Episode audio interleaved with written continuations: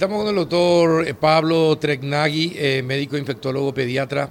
¿Qué tal, doctor? ¿Cómo anda? Buenas tardes. ¿Cómo le va? Un gusto.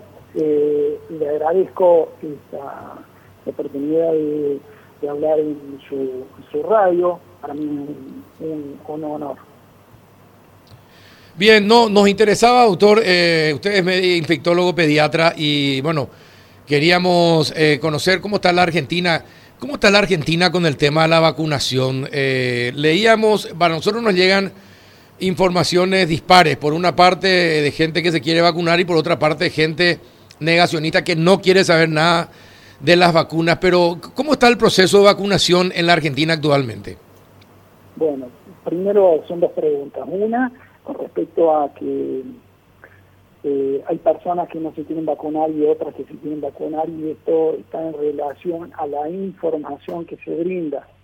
Eh, si nosotros, yo soy aparte pediatra, infectólogo y tenemos que entender de que cuando eh, la mamá lleva al niño a vacunarse generalmente es por una recomendación del médico que le explica y le, le las introduce en la necesidad de vacunarse. Muchas veces está también la información que hacen cada una de estas mamás al, al, tipo de vacuna y ven la necesidad de vacunarse. Hoy por hoy, eh, con todo respeto, eh, se ha transformado en vez de ser un tema científico en algo político, pero esto ocurre en todos los países del mundo eh, y está en relación, creo yo, con con la, gran envergadura que tiene esta, esta pandemia y que nos ha afectado a nivel de todas las sociedades del mundo, y por otro lado la, necesidad de encontrar una solución. En este caso estamos buscando una vacuna, eh, y bueno, eh, hay escasez de producción de vacuna a nivel mundial, y bueno, eso lleva a una serie de aspectos que tienen connotación importante en la sociedad. Eh, sí, ahora, el, el, tema es, eh, usted sabe que las redes sociales eh, tienen un gran impacto en la gente actualmente, quien más, quien menos, tiene acceso a redes sociales. La gente cree, la gente cree lo que quiere creer, lo que más está cerca de su propia verdad o lo que cree que es su verdad. Y entonces uno está muy expuesto a muchas mentiras a media verdades eh, o a mentiras absolutas. Eh, ¿Cómo uno tiene que hacer, eh, doctor, para tratar de no verse envuelto en, en, estas situaciones? Porque me imagino que así va a, ser, va a ser muy difícil para mucha gente que acepte las vacunas cuando hay tantas informaciones falsas que circulan y mucha gente las cree.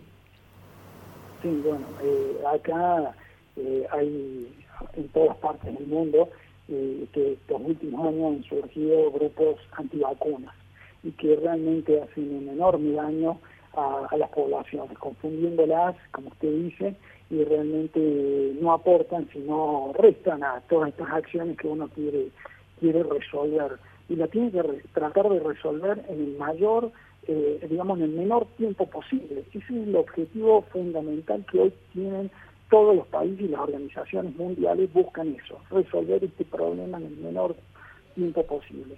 Y, esta confusión que genera en las poblaciones, ¿qué puedo decir yo?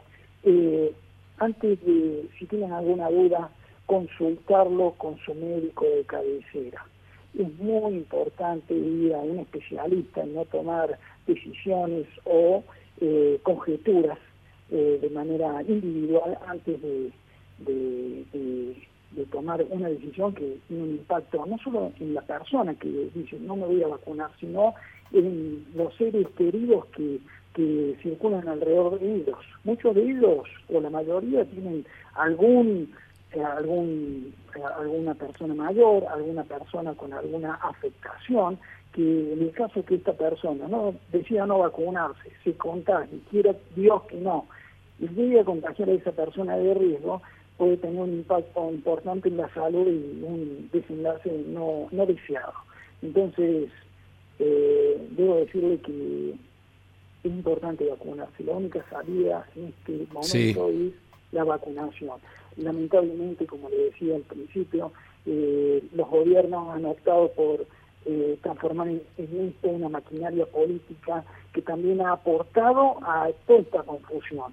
Y, ustedes saben bien que hay pocos eh, espacios para científicos que quieren hablar de este tema y, hablan de la necesidad de vacunarse. Entonces, eso es importantísimo. Si usted me dice qué debo transmitir a la población que está escuchando, vacúnense. Si tienen alguna duda, acérquense a un profesional médico eh, que sea de su confianza y pueda explicarle los motivos por el cual debe vacunarse. Y en el caso que tenga alguna eh, factor de riesgo o alguna contraindicación que la vacuna eh, eh, que no se pueda vacunar, bueno, saberlo de antemano y poder tomar la, decisión correcta en ese momento. Eh, sí, ahora, eh, como infectólogo, eh, doctor, y como médico, actualmente, ¿cuáles, ¿cuáles se podrían decir que son la, podrían ser las vacunas más efectivas? No, hay varias vacunas efectivas en este momento. se están, entendemos que hay pocas vacunas, como usted sabe, eh, hoy que han llegado a, sus aprobaciones y realmente son las que eh, pasan por varios filtros de evaluadores y de aprobaciones. Eh, en tal caso, cada país tomará la decisión de acuerdo no solo a las aprobaciones, sino a la posibilidad de acceder a, la vacuna, que tenemos que entender que los laboratorios tienen una producción limitada y que hoy se requieren, eh, tenemos 6 mil millones o poco más de 6 mil millones de, habitantes en el mundo y para ser efectiva o eh, después crear una inmunidad de rebaño tenemos que pensar que hay que llegar a una vacunación a nivel mundial arriba de por lo menos 4 mil millones de sujetos vacunados. Entonces, eh, ahora estamos viendo cuatro vacunas o cinco dando vueltas, que son las que pueden acceder los países con una punta gota, porque si yo me, pongo a pensar lo que ha recibido o la cantidad de personas que han vacunado en mi país, la Argentina, es algo muy pequeño, un número muy pequeño que es el 0,05% de la población. Esto ha generado en las redes eh, aspectos, una comunicación muy grande eh, a nivel de, movimiento político, pero que realmente lo, más importante, el objetivo más importante es vacunar a la población y salir de esta pandemia lo antes posible. No un país, sino el mundo. Ahora, doctor, usted trabaja eh, eh, con una empresa que tiene un software para saber quiénes son vacunados y quiénes no, y que podría facilitar todo el proceso de vacunación. ¿En qué consiste exactamente el software? Bueno, primero y principal, nosotros estamos acostumbrados todos los países a tener eh, sistemas, lo que se llama, primero hay una estructura, cada país lo tiene, se llama Programa Ampliado de Inmunización, donde hay un referente que está vinculado a los ministerios de salud. Bueno, cada acción que realiza eh, en el proceso de vacunación eh, debe estar registrado. Hoy por hoy todos los países tienen un sistema que se llama Sistema de Registro Nominal, para que entendamos qué diferencia hay con lo que yo le voy a hablar. Registro significa pasar algo de papel, como un carnet de vacunas, a algo electrónico en una computadora. Son lo que llamaría cualquier informático registros planos. Ahora bien, eh, como decía usted, estoy vinculado a un, desarrollo que lleva más de 12 años, donde ha sido evaluado por la Organización Mundial de la eh, Organización Panamericana de la Salud, donde los resultados han sido publicados en su boletín, tiene el aval de sociedades internacionales, entre ellas la Sociedad Paraguaya de Pediatría. Ahora bien, este sistema es un sistema de gestión. ¿Y qué significa eso? Hablamos de todo el proceso de trazabilidad de las vacunas viales, es decir, desde la llegada de una vacuna a un país hasta después que seguir el sujeto después de haber sido vacunado. Y eso tiene un proceso de trazabilidad. Es decir, llega la vacuna al país, luego hay que hacer un seguimiento para que no se salga de, la cadena fría o termostabilidad de la vacuna y llegue a cada uno de los vacunatorios y después de ahí el sujeto que va a ser vacunado, bueno, hace, hay una asignación ordenada de, un turno y en tal caso después vacunado. Bueno, ese sujeto hay que darle un seguimiento para ver si aparecen los efectos adversos. Ahora bien, ¿para qué sirve todo este sistema de gestión? Lo que le va a permitir es eh, hacer inferencias, hacer consultas, inferencias en la base de datos, consulta en todo el proceso de trazabilidad de, de las vacunas para permitir corregir, mejorar o hacer cambios y llegar a las metas pautadas en los programas de inmunización. Esto es muy importante, porque vamos a trasladarlo de lo que está ocurriendo en el mundo. En Inglaterra, ellos, eh, digamos, preocupados con el tiempo que ellos tardan en vacunar un sujeto, están hablando de 15, de 15 minutos. Israel, 4 minutos. Yo los otros días estaba controlando, eh, Argentina tarda alrededor de casi 55 minutos. Entonces, eh, mientras esos tiempos no se acorten, ¿qué impacto tiene? Tiempo en, el, eh, en el, lo que va a llegar de vacunar a toda la población. Estamos llegándolo, si calculamos eso, si está calculando 55 minutos, casi una hora, por ejemplo, Córdoba, donde yo vivo, van a tardar alrededor de más de tres años en terminar de vacunar toda la población. Entonces, eh, en tres años, ¿qué puede ocurrir? ¿Cuál es el escenario? tenemos que entender que el virus se está replicando, reproduciendo dentro de las células vivas de los seres humanos y por ahora eh, las vacunas que se han desarrollado eh, están contemplados eh, estas cepas. Puede ocurrir que haya una, una mutación. Y en tal caso, puede o no estar dentro de esta, de esta vacuna. Entonces hay que cambiar la estrategia. Entonces, ¿cuál es? ¿A dónde también impacta? En la economía de un país cuanto más rápido salga un país de este, de este problema, más rápido va a retomar su economía. Claro. Entonces, y, todo lo que ha ocasionado esta pandemia, un impacto importantísimo en lo que es eh, acercarnos a la pobreza. Entonces, ahí están los aspectos más relevantes de todo esto. Pero sin embargo, hay otro aspecto importante y que hay que tener en cuenta.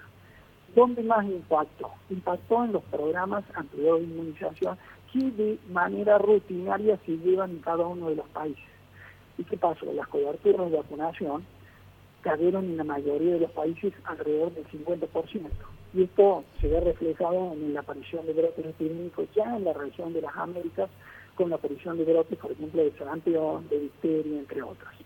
Entonces, ¿qué hay que hacer en este momento? Hay que pensar, tenemos estructuras de vacunatorios que están pensadas nada más para los programas anteriores de inmunización y cuánto es el, la cantidad, el, porcentaje de población que incluye esos programas de inmunización. Es 30 a 35% de la población. Hoy estamos hablando de vacunar al 100% de la población. Son dos cosas diferentes. Igual que yo, si me pongo a pensar cuánto es el porcentaje de población que se vacuna en una campaña de vacunación de la gripe. Entre el 7 y el 13% no tiene comparación a lo que nosotros tenemos que pensar en envergadura de logística, de personal, de estructuras de edilicia, donde se va a vacunar, con un ritmo de vacunación y sin abandonar eh, esto que hablaba recién, los programas de rutina de, la población, que están contemplados dentro del programa de inmunización de los niños. Si no, vamos a tener, salimos de la pandemia por coronavirus y vamos a tener brotes epidémicos de, de otras enfermedades que son las habituales que se, resuelven con la, las vacunas eh, y que son las enfermedades inmunoprevenibles por vacunas. Y bueno, qué, qué, qué interesante. ¿Y se está aplicando esto en la Argentina actualmente, doctor? Eh, estamos hablando del vaccine, sí, en una, en una de las provincias ahora ya se está aplicando. Eh, tenemos que entender que esto lleva un proceso de implementación, pero es rápido y, hay que entender que uno llega a un vacunatorio, eh, primero llega a un vacunatorio, rápidamente tiene que cotejar si la información que el sujeto es adecuada, corresponde al, turno, eh, un sujeto que debe vacunarse eh, y, vacunarlo en tiempo real. ¿Por qué? Porque va a impactar también en la en las pérdidas de vacunas. En, la pérdida de vacuna habitual en las, campañas de vacunación donde se usan los frascos multidosis. Habitualmente en cualquier país varía entre un 15 y un 30%. Imagínense económicamente lo que eh, ocasiona hoy cuando vamos a tener que vacunar el 100% de la población. Ahora bien, ¿qué es lo que uno tiene que buscar? Perder la menor cantidad de dosis, ya sea eh, en, los frascos multidosis, porque ¿qué puede pasar? La persona no fue a vacunarse por ausentismo o, no completamos la cantidad de... Se abrió un frasco que no se debía abrir, pero también está salirse de los rangos de temperatura. Eso también afecta la pérdida de vacuna. Bueno, todos esos aspectos tienen que ser manejados, controlados en tiempo real y, tener un panorama de la situación, de toda la situación de, una, un país. Entonces, para resolverlo y, poder eh, tratar de que esto no genere más eh, costos de los que ya ha generado. Perfecto, doctor. Un placer hablar con usted eh, y próximamente, en la medida que se que vaya ampliándose la la aplicación de las vacunas en la Argentina. Volveremos a charlar para ver cuál es el resultado que está teniendo el proceso de vacunación. Un abrazo de la distancia, doctor Pablo. Le agradezco enormemente. Muchísimas gracias. No, gracias a usted. Un abrazo. Pablo Tregnagui, médico infectólogo pediatra desde la Argentina.